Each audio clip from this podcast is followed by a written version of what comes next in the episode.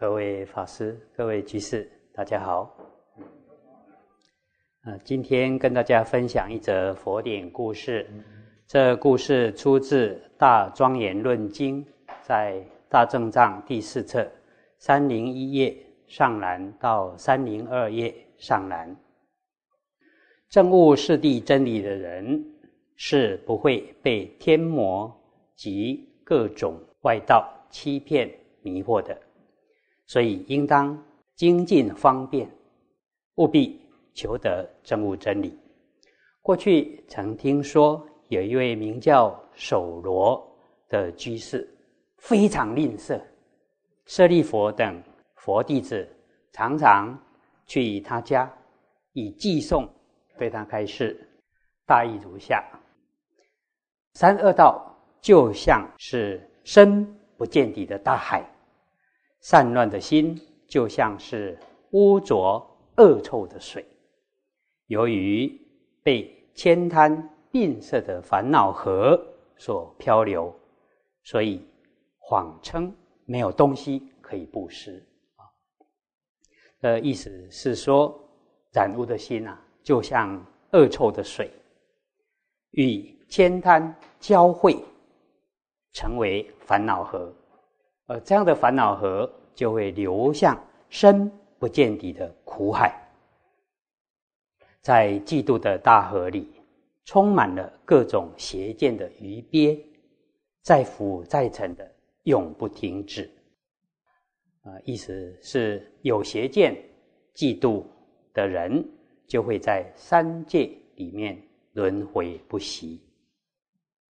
现在应当拔除。千令的不善根，成就布施的果报。大悲的世尊，无部位的释迦弟子，观察到沉默在苦难中的众生，我们应当救济他。那时，摩诃迦摄尊者清晨穿着袈裟，拿着钵，走到守罗长者的家，赞叹着布施的功德。守罗长者因为不喜欢布施的缘故，听到这段话之后，就像是被一根长矛刺中他的心。守罗长者很不高兴，就对迦摄尊者说：“你是被邀请来接受供养的吗？或是想要来乞食？”迦摄回答说：“我平常就常。”以乞食为生。守罗说：“如果要乞食，你应该在恰当的时间来。”迦舍就离开了。就这样，舍利弗、木莲等大弟子们依序来到守罗的家，守罗都不愿意接待供养。这时，世尊来到守罗的家，对他说：“你现在应该做。”五种大布施，守罗一听，心中感到非常忧愁苦恼，心里想：我连小布施都不想做，为什么还叫我做五种大布施？如来的教导中，难道没有其他的法门了吗？为什么佛弟子们叫我布施，世尊现在又来叫我布施？这么想之后，便对佛说：“世尊，再维细的小布施，我都不想做，更何况要做五种大布施呢？”佛对守罗说：“不杀生就是大布施，不偷盗、不邪淫、不妄语、不饮酒，以上这五种善行，就叫做五种大布施。”守罗听了以后非常欢喜，心想：做这五件事不花我半毛钱，对我既没有丝毫的损失，又可以获得大布施的美名，为什么不做呢？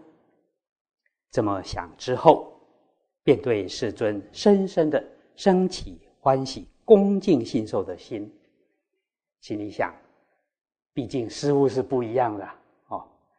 于是对佛说：“佛是调御丈夫，果然真实不虚。除了世尊之外，还有谁能这么解说呢？又有谁会不恭敬而想要违背的呢？接着，守罗长者说了一段偈颂，大意如下：佛的相好庄严，无以伦比；辩才无碍，世间少有。世尊说法，切合时宜，具有清净的梵音，美妙的言辞。佛所说的法。真实不虚，使听到的人都能获得利益，证得圣果。说了这段偈颂后，对佛深深的升起欢喜心，便走进仓库，拿了两匹细棉布，想要供养佛。心里又想，两匹太多了，还是给一匹就好。又想。一匹布会不会太少了？还是给两匹吧。佛知道守罗心里在想什么，便说了一段偈颂，大意如下：布施的时候，内心犹豫不决，如两军交战，有时胜，有时败。要布施多一点，或布施少一点，这两种想法。在怯弱男子心中拉锯个不停，这样子在心中不断的挣扎、犹豫不决，这是智者所不赞叹的。如战斗时，勇猛则前进，怯弱则后退。布施也是一样啊。如果布施时心怯弱，升起牵贪的念头时，就像战斗退败一样。如果发心坚定，以清净心虔诚的布施，就如战斗时勇猛前进一般。两者所起的心念与所做的行为是相同的。守罗一听到这段偈颂，心想：如来世尊知道我在想什么，于是非常欢喜。破除了吝啬的心，便很喜悦的取细棉布，诚心供养佛。佛知道守罗内心无比的欢喜，便为他说气理气机的法门，破除了守罗二十亿我见根本，而证得须陀洹果，就是出果。这时世尊便从。座位上站起来，要回到原来住的地方。守罗很欢喜的恭送世尊回去，然后自己再回家，心里还是很欢喜庆幸。魔王看到守罗高兴成这样，便想：我现在要到守罗家破坏他的善心。这么想之后。就幻化成佛身三十二相八十种好，来到守罗的家，说了一段偈颂，大意如下：身形有如清净的金山，头顶上的圆轮光极为明亮，自在地变化显现，安详的步行有如向王。来到守罗的家，就像是太阳光透入白云中，看到的人都不想移开视线，明亮的像百千个太阳一样。这时，光明照映进守罗的家里，守罗觉得很惊奇，心想：“这是谁呀？”便说了一段偈颂，大意如下。就好像明亮的真金，充满聚集在我家里；又好像太阳从地涌出，放射出数倍于平常的光明。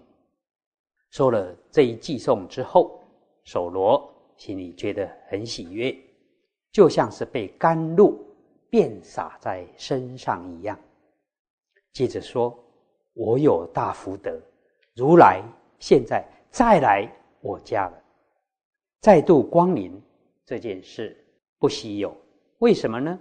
如来世尊时常做慈悲济度众生的事业，并说了一段偈颂，大意如下：头的形状像摩陀果，皮肤像清净的真金。”有白毫相，双眼纯净，修长宽广，就像是盛开的青莲花，以无上的极静禅定力调柔身心，降服一切烦恼，无所畏惧的缓缓步行，容貌殊胜美妙，圆满的佛光环绕身体周围一巡。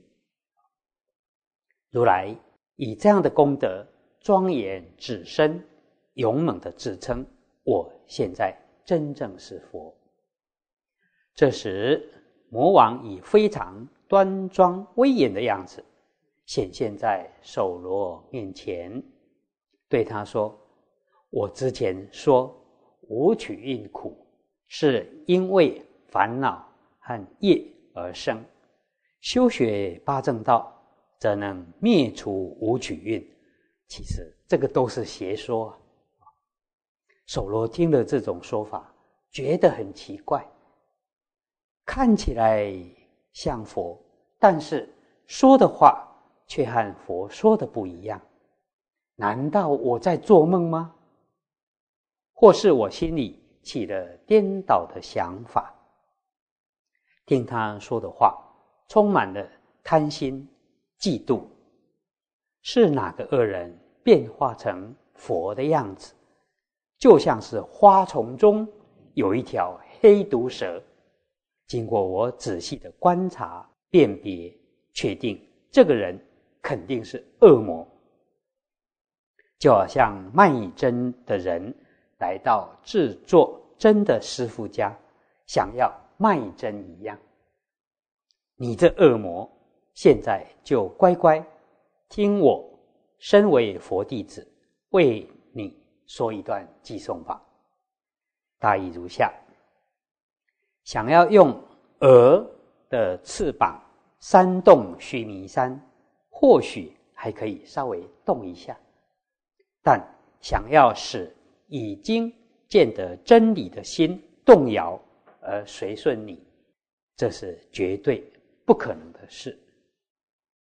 你能迷惑肉眼，但无法迷惑法眼。佛早就知道这种情形，所以曾这么说过：肉眼很下劣，无法辨别真实虚伪。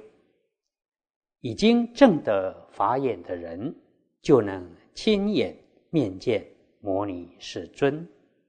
我已经证得法眼净，也就是见到位，是已经灭除见惑的人，无论如何都不会因为你的话而动摇。你只是白费力气，终究是不能扰乱我的。我已经清楚的知道你实际上是恶魔，已经见到苦集。灭道是圣地的人，无论如何都不会被动摇的。就好像以金箔涂在铜钱上，想要欺骗卖真金的店家，这种事是不可能成功的。外表看起来像金币，里面其实是铜钱。又好像以老虎皮。套在一头驴的身上，外表的形状或许可以迷惑肉眼，但一开口说话就让人看穿你的虚伪。火是热的，即使能让火变冷；风是动的，即使能让风停住不动。甚至是令日光昏暗，让月亮产生热相，都无法使见真理的人有动摇的念头。即使你将全世界的草木、瓦石、麋鹿、禽兽等全变成佛的相貌，也不能动摇我的心意。更何况你这恶魔之身，怎么可能动摇我呢？守罗说了很多譬喻，猛烈的斥责魔王波旬，就好像一位猛将冲进。敌军中击溃怯弱的敌人一样。这时，魔王感到很害怕，很快的就躲回天宫去了。大象如发现这是狮子王的住处，马上掉头就走。魔王波旬也是这样，见真理的人所在的地方，所有的魔都不敢。停留。啊，在《出药经》也有一段类似的内容啊，出处是《大正藏》第四册七百五十四页上栏到中栏。过去在舍卫城中有两位长者，一位叫做最胜，一位名为南祥。这两人。虽然拥有很多的财宝，像马、车辆、仆人、奴婢、谷物、田产，多到数不完但他们两位却是社会城中最悭贪吝啬的人。两位长者家里设了七重围墙，还命令守门者不可以让乞丐进来。此外，为了怕飞鸟来吃稻谷，房屋周围特别以铁网遮蔽覆盖，墙壁更是用铁铸造而成，以防老鼠跑进来咬坏器物。佛的五位弟子来开导他们，但是他们仍然不接受教化。后来。佛陀亲自前往，对他们演说妙法。长者虽然听了，可是还无法通达，内心想着：既然佛陀来了，不应该让佛空手而回，应该到库房里拿一条白棉布供养佛。长者想在库房里挑一条比较差一点的棉布，没想到。拿出来后，却是好的棉布。放回去再选一条，却反而拿了一条更好的棉布。就这样犹豫不决，迟疑了很久。这时正好阿修罗与刀立天两军交战，有时刀立天得胜，阿修罗战败；有时阿修罗得胜。到立天战败，这时佛陀用天眼观察长者的心念，也发现长者的悭贪心与布施心正在交战，于是对长者说了一段偈颂：布施时犹豫不决，如同阿修罗、刀立天两军共战一样，这样子。犹豫不决的心是智者所不称扬赞誉的。布施的时候，内心交战，犹豫着布施好一点的，或布施差一点的物品，就如两军交战一样。长者听了之后，觉得非常惭愧，于是挑选了一条上等的棉布来供养佛。而南想长者也自成供养佛陀五百两金。啊，这故事提示了几个重点。佛陀赞叹持五戒是五大师，为什么呢？例如持不杀生戒，不是说今天不杀或明天不杀，它是从此以后永远不杀。也不只是说我不杀魔甲或魔蚁，而是从此以后都不会去伤害一切众生。像这样子，能够在量上对一切众生，在时间上是从此以后永远永远，让一切众生的生命得到保障，没有威胁、恐惧的感觉。不偷盗也是如此啊，对一切众生的资财给予安全不侵害的保障。像这种让一切众生。永远不会对你感到不畏，这种克制自己的私欲，处处为他人设想的心态来持戒，就是五种大布施。我们持戒，也不要以为啊，这个也不能做，那个也不能做，总是碍手碍脚的啊！不要这样想。如果我们能动个念头，由于我持戒可以让一切众生得安稳，不会有任何的部位，这样子处处为众生着想，可以长养慈悲心。同样的福德也可以更加的增上啊。另外，有的人做善事经常犹豫不决，则应该如龙树菩萨的十住毗婆沙论所说。未生善，令树生，如钻木取火。我们钻木取火要一鼓作气呀。同样的，要断恶，也要当机立断，不要藕断丝连。因为斩草不除根，春风吹又生。啊，另外提到见到的人，哦，已经断了见惑的人。啊，即使魔化成佛身，说啊，我以前都是骗你的啦，苦集灭道这些都是邪说。哎，见到人他也不会动摇。好，以上以这些跟大家共勉。